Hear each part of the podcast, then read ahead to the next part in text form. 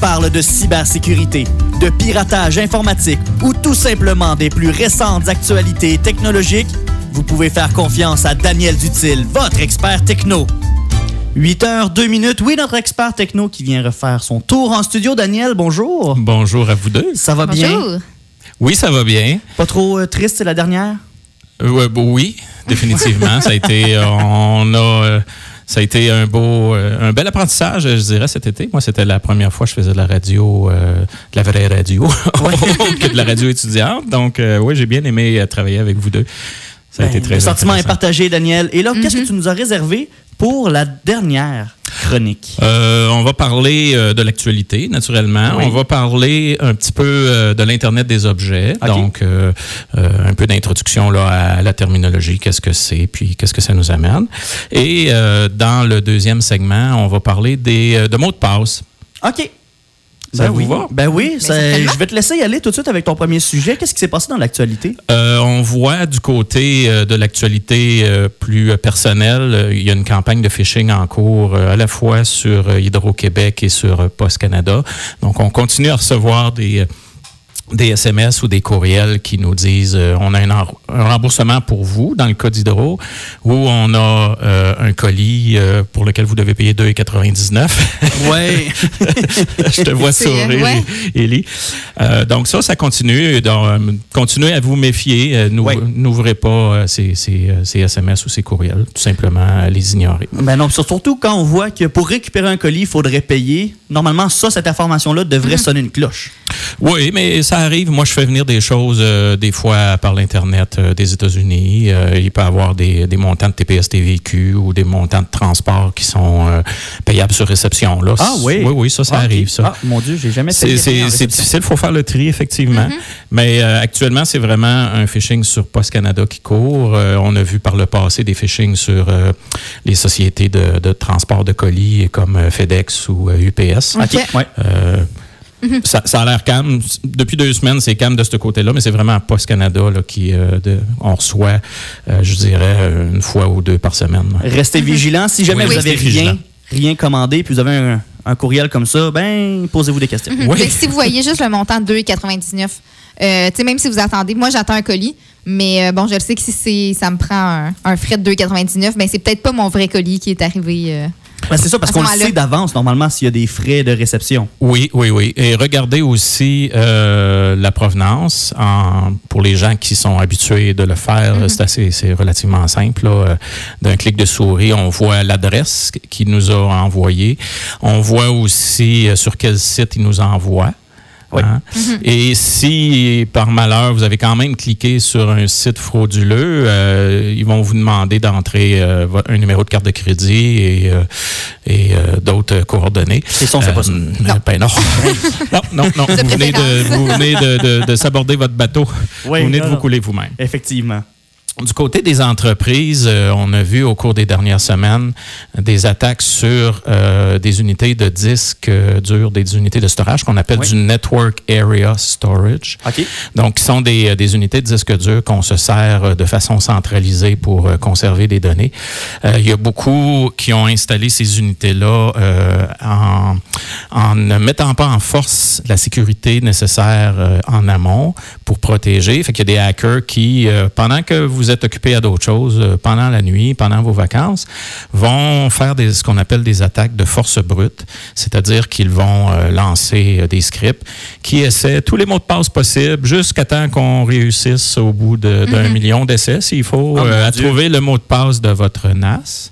Oh là Et à ce moment-là, bon, ben, euh, en- au premier degré, euh, on- ils vont y chercher des données euh, intéressantes qui, ont, qui ont une valeur, Qui vont pouvoir revendre. qui vont pouvoir revendre, soit des données euh, de, de- de propriété intellectuelle, soit des données de votre clientèle, des données euh, euh, de vos employés aussi. Au deuxième degré, euh, ils vont vous mettre un rançongiciel. Donc, quand vous allez revenir, euh, ça va être euh, oups, j'ai pas juste perdu mes données, j'ai aussi perdu l'accès à mon infrastructure. Donc, mon entreprise est arrêtée pour une Ben semaine oui. ou deux ou trois, le temps qu'on se relève de ça. Et euh, au troisième degré, euh, on voit ça, euh, ça c'est un peu malheureux, là, mais ça revient à la mode. On va se servir de votre infrastructure pour aller chercher un plus gros poisson. OK. Euh, il y a différentes façons de le faire. Euh, une des plus connues, c'est les attaques de, de déni de service, c'est-à-dire qu'on installe à plein d'endroits des, euh, des petits robots, des scripts, euh, qui vont chercher à attaquer en, envoyant des demandes, des multiples demandes sur des sites de commerce électronique, par exemple, Ah, ou sur tout, tout site web on noie littéralement euh, une cible sous euh, une quantité euh, phénoménale de demandes. Et, euh, pour, mais pour faire ça, il faut naturellement avoir des ordinateurs pour le faire. Puis euh, on n'utilise pas comme hacker ses propres ordinateurs, on utilise Ceux des autres. Ceux des autres. Donc, euh, Et ça, ça revient à la mode. Oui, oui. Ben, en fait, ce qui revient à la mode, puis ce qui m'inquiète, euh, moi, personnellement, c'est euh, un peu comme euh, les anciens bandits qui voulaient faire un crime, volaient une voiture. Oui. Ensuite de ça, faisaient le crime avec la voiture et mettaient la voiture dans le fond du lac ou carrément la brûlaient pour effacer les traces. On assiste à un retour. euh, je n'ai pas vu de cas euh, québécois ou canadien, euh, mais à l'international, on assiste à un retour du brûlage, c'est-à-dire qu'un coup que le hacker a utilisé vos infrastructures pour commettre un crime, en fait, pour aller chercher un plus gros poisson, euh, à ce moment-là, euh, il efface clairement vos données. Donc, il détruit l'in- Il détruit tout ce qu'il y a là. Oui, c'est ça, pour effacer les traces de son propre passage. Oh là là, Hey, ouais. ça, c'est ouais, ça, ça c'est devient ça, c'est- grave. c'est là. assez pour se réveiller avec un mal de tête, ça, au retour des vacances. Et- Donc, ça, c'est du côté des entreprises. Euh, on a aussi euh, vu euh, euh, dans les reportages au cours des, des dernières semaines euh, que les, on a des États qui font euh, du, du cyberpiratage, du piratage. Ben oui. Euh, parmi ceux qu'on aime le moins ou qu'on aime détester, euh, les Chinois, les Russes, mais aussi euh, des États qui sont euh, des États amis, les Israéliens, les oui. Américains. Ben oui. Et les États qui sont les nôtres, Ben, ce qu'on appelle les Five Eyes, dont fait partie le Canada. Donc, il y a une petite guerre euh, qui a cours euh, dans...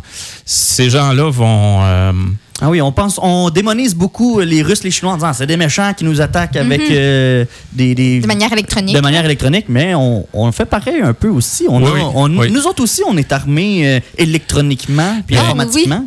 les, les gens se souviendront que, hormis la crise qui est actuelle avec l'Iran, par exemple, qui veut enrichir euh, de l'uranium, euh, cette crise-là a, a déjà eu lieu euh, il y a 7-8 ans, je crois. Mhm. Et euh, les Américains et les Israéliens avaient créé un- de toutes pièces un virus euh, qui visait non pas euh, de l'informatique de gestion, des infrastructures d'informatique de gestion, mais bel et bien des infrastructures industrielles.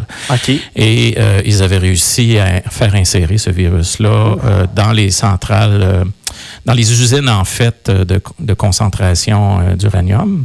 Et ils avaient euh, fait spinner très très rapidement.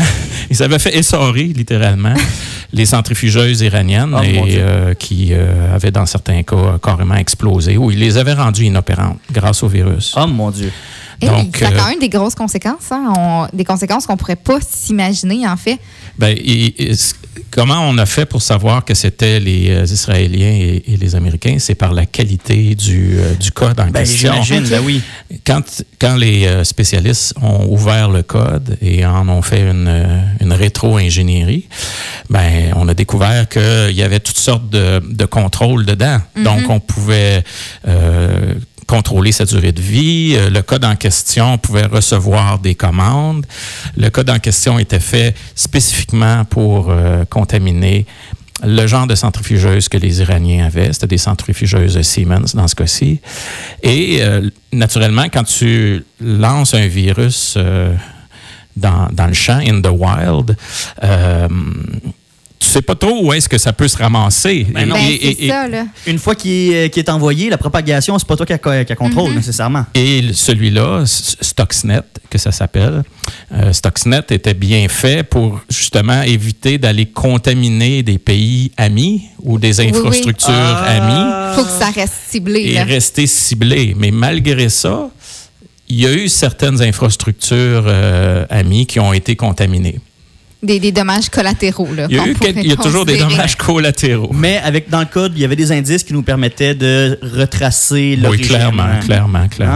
Ah, Je trouve que ben. ça fait très euh, mission impossible de Ah ouais? servir d'un code euh, peu, encrypté oui. pour aller briser des vraies installations tu sais, solides. Ouais. Ben, c'est c'est le cas aujourd'hui. On a, euh, il y a une, une- on appelle ça le cyber war. On a Ouais. une, une cyberguerre qui est en cours entre les États. Et euh, bon, on en est les témoins un peu. euh, Passif.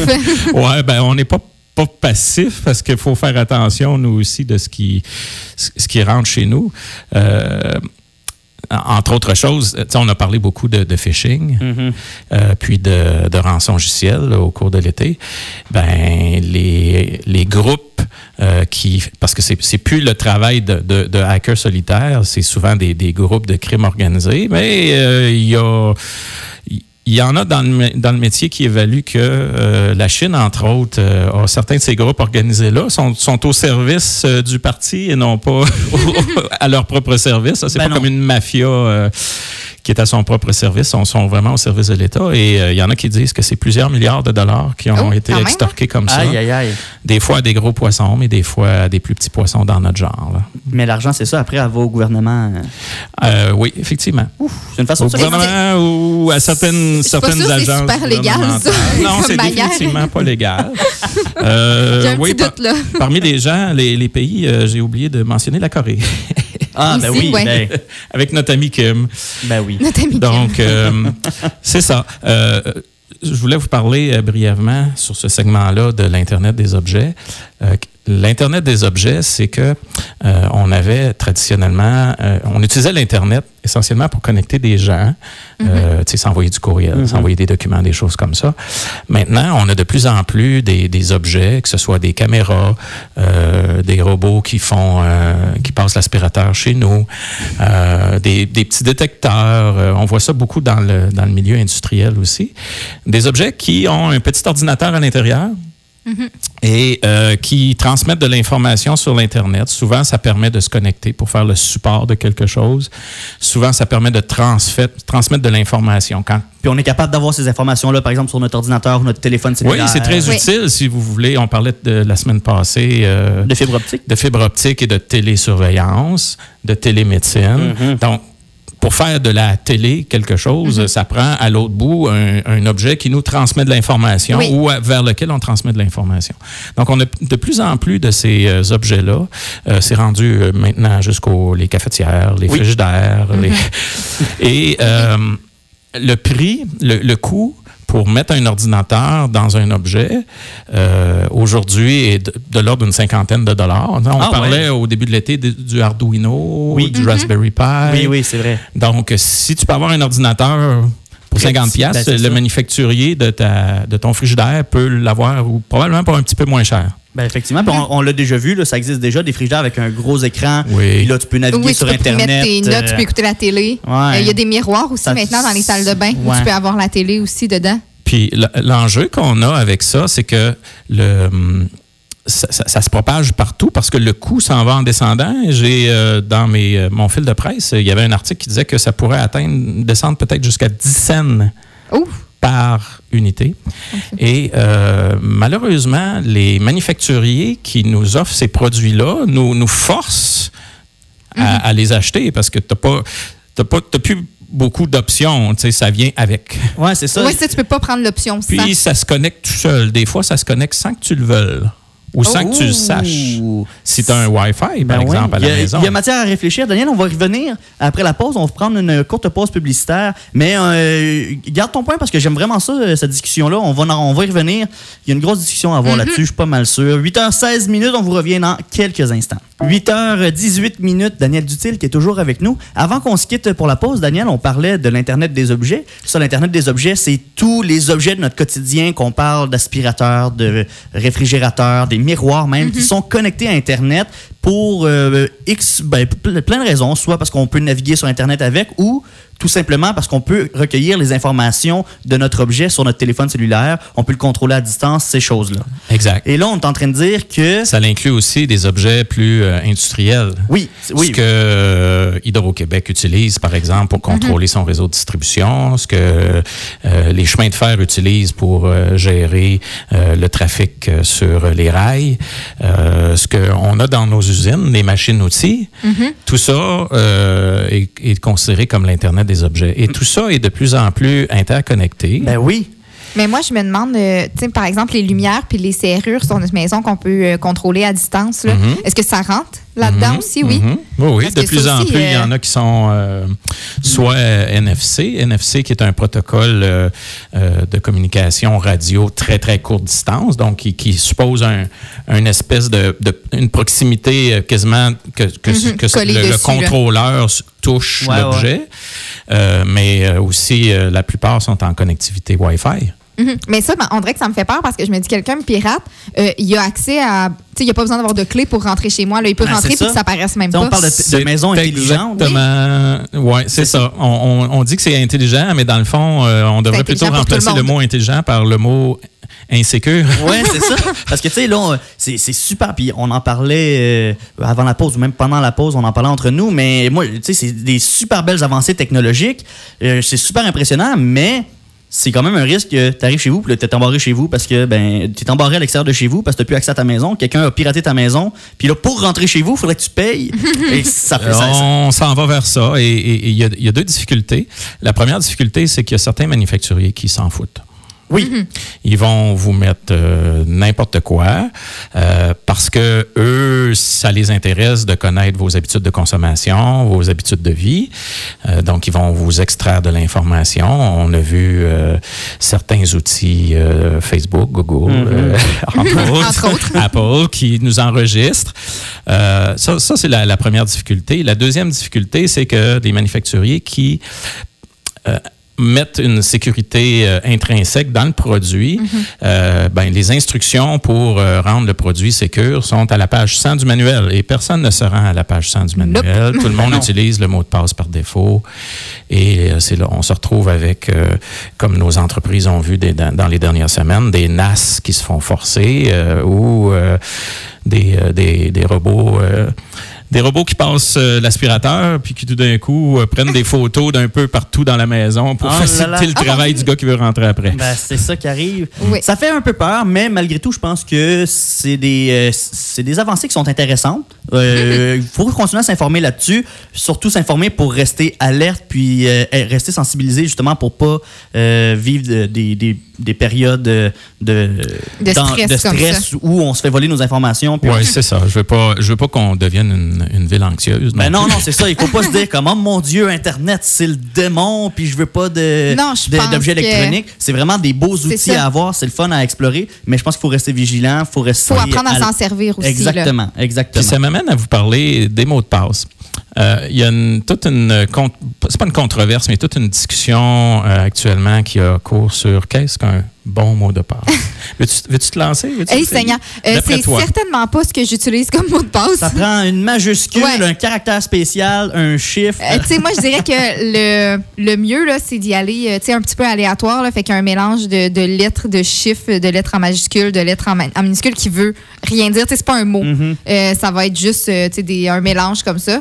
Et, euh, Mais des mais en même fois- temps, c'est tellement pas pratique à retenir. Non, mais des fois, quand tu t'inscris à quelque chose, on va te proposer un mot de passe. Moi, je sais pas si c'est mon ordinateur qui me le génère ou si c'est le site Internet, mais des fois, ça va être une clé de comme une trentaine de caractères, puis ça va être des affaires impossibles à se souvenir. Mais quand tu utilises ça, c'est vraiment impossible à se souvenir. C'est impossible à se souvenir. Ouais. C'est là qu'il est important d'avoir un gestionnaire de mots de passe qui va te donner tes mots de passe quand on a Mais besoin. en même temps, je veux dire, tu te fais pirater ton gestionnaire de mots de passe, euh, c'est pas mieux. Là. Ben là, c'est encore mais plus t'as- ouais, mais facile. t'as un, t'as un mot de passe à te, à te souvenir pour tous tes milliers de mots de passe qui sont euh, impossibles à, à Oui, se je souvenir. sais, Fait que mais- tu fais un mot de passe quand même compliqué, mais quand même retenable.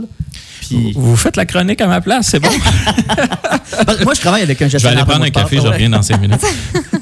Parce que je travaille avec un gestionnaire de mots de passe et moi, je trouve Oui. que ça fonctionne vraiment très, très bien. Oui, j'en ai un aussi. Je trouve que ça va bien, mais je me dis, ça sert à quoi de te mettre des mots de passe super compliqués si, si tu te le fais pirater, c'est juste plus facile parce que là, la personne a directement accès à tes mots de passe, qu'ils soient super compliqués ou pas. Rendu là, Mhm. elle a juste un truc à, à passer à travers.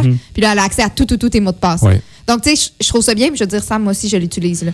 Ben- mais, euh, tu sais, je suis pas, je suis pas la référence non plus en cybersécurité. Il faut se le dire. La, la discussion qui, est, qui a cours actuellement euh, dans l'industrie, c'est c'est eff- effectivement tourne autour de tout ce que vous m'avez dit. Euh, on, on va commencer par juste prendre un, un- peu de Oui, recul. on, a peut-être, on est allé un peu loin en commençant. Pour authentifier quelqu'un, on a trois moyens actuellement. Ce que la personne sait, ce qu'elle connaît, c'est-à-dire un, un mot de passe ou euh, des, des données euh, démographiques la concernant, sa date de naissance, la réponse à des questions secrètes, euh, le, le- le nom de famille de votre mère. Ça, c'est la première, le premier moyen. Le deuxième moyen, c'est ce que la personne a en sa possession. On vous envoie un SMS avec un code, un NIP, par exemple, sur votre téléphone. Il faut que vous ayez le téléphone en votre possession. Il y a euh, des petites clés aussi qui existent dans l'industrie qui donnent un, un NIP euh, qui, a- qui a une validité d'une trentaine de secondes. Ça, c'est le deuxième moyen. Le troisième moyen, c'est ce que la personne est.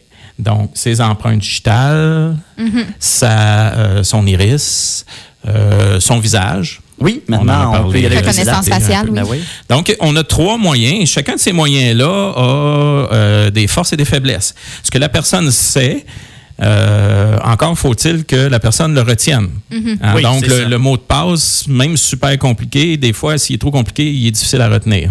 Oui. OK? Ce que la personne a en sa possession, ben, il faut toujours bien qu'elle l'aille. C'est-à-dire que des fois, tu le perds ou des fois, tu te le fais prendre C'est ça, tu te le fais voler. physiquement. Tu peux te le faire voler physiquement. Et euh, bon, ce que la personne est. euh, C'est difficile de voler une empreinte digitale. Oui, mais euh, la faiblesse de ça, c'est qu'il faut que tu ailles la personne Oui. Oui, il faut que tu sois là aussi. physiquement. Il faut que tu sois là physiquement. Et, et que, ou que tu aies un, un détecteur, tu sais, de, de, euh, quelque chose qui reconnaisse ton empreinte digitale, qui lui puisse communiquer cette authentification-là au serveur sur lequel tu veux te loguer, par exemple. Mhm.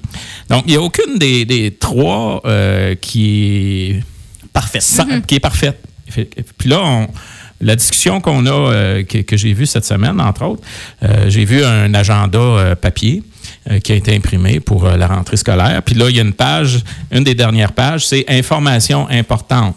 Site, identifiant, mot de passe. Site, identifiant, mot de passe. Fait que oui, pour une personne âgée, ça prend un agenda comme ça. Sans ça, Ah elle n'est oui. pas capable de se souvenir de ses mots Ah de passe. on a tellement besoin de millions de mots de passe dans nos Et elle dans est nos- probablement pas à l'aise non plus à utiliser une voûte de mot de passe comme toi tu as. Ouais. OK? Mais il ne faut pas qu'elle perde son cahier ou qu'elle se le fasse prendre. OK? D'un autre côté, on a des gens qui utilisent des, euh, des voûtes de mots de passe. Euh, ça, c'est à, à l'autre extrême de, de- de- Du je dirais cahier. de la littératie euh, de cybersécurité. Mais ça te prend un mot de passe principal ou ça te prend un deuxième, voire un troisième euh, moyen d'authentification pour t'assurer que tu ne fais pas rouvrir ta voûte de mot de passe à ce moment-là. Ben oui. Puis, ben, entre les deux, il y a les gens qui, à qui on impose des, euh, des contraintes sur le choix du mot de passe, des contraintes de longueur, des contraintes de, euh, de caractère. Euh, encore là, et les hackers savent pertinemment bien que la première lettre, en général, c'est un majuscule, que les I sont remplacés par des 1, que les O sont remplacés par des 0, que les A sont remplacés par des A, A commerciales, que les S sont remplacés par des signes de dollars. Donc, quand un hacker essaye de briser euh, une protection par mot de passe, la première chose qu'il fait, c'est qu'il prend un dictionnaire. Français, c'était un francophone. Anglais, c'était un anglophone. Il prend les deux après ça. Et il remplace systématiquement euh, la première lettre par une majuscule, puis euh, le reste par euh, les, des 1 et des 0. Euh, oui, et il y a souvent un chiffre à la fin aussi. Donc, oui. c'est- très facile de faire un script pour attaquer comme ça. C'est prévisible, hein? C'est là qu'on voit qu'on se dit, ah, je suis full brillant avec mon mot de passe, mais finalement, hein, on, Non, non, on est très, très on est très prévisible. prévisible parce qu'on a tous les mêmes réflexes, on a toutes les mêmes idées. Oui, oui. Et euh, je sais pas, on a-tu du temps un petit peu? Ben, en terminant, euh, un mot de la fin, Daniel? Ben, ça a été un plaisir euh, d'être avec vous, euh, mes deux incorruptibles. Pas incorruptibles, pardon. Incontournable. Incontournables. Ben, surtout- In- incontrôlables. euh, incontournables, pardon. Un peu des deux. Ben, c'est tous des, des beaux qualificatifs. Incorruptible, c'est une belle, une belle qualité. Oui, c'est une belle qualité. Et puis, euh, bon, l'histoire n'est pas finie. Euh, comme euh, je disais il y a euh, une quinzaine de secondes, euh, on est en pleine discussion là, à savoir euh, de quoi sera fait l'authentification du futur. Ben comment oui. comment devons-nous rentrer nos mots de passe? Il n'y a pas de réponse parfaite à Ben ça. non. Euh, mais euh, soyons le plus, euh, le plus prudent possible dans, Oui. dans nos actions, Ben oui. suivons les bonnes règles d'hygiène et euh, statistiquement, ben, on va faire partie de ceux qui se sont pas fait hacker. Ouais. On va se croiser les doigts. statistiquement. C'est ça. S'il y a une chose qu'on se, qu'on doit se souvenir de tes chroniques, Daniel, c'est ça. C'est la prudence, la vigilance. Oui. Il Et faut, une bonne hygiène oui, une bonne hygiène. euh, de vie, mais De cybersécurité. de cybersécurité, cybersécurité. oui. Merci beaucoup, Daniel. 8h29, on va faire un tour en musique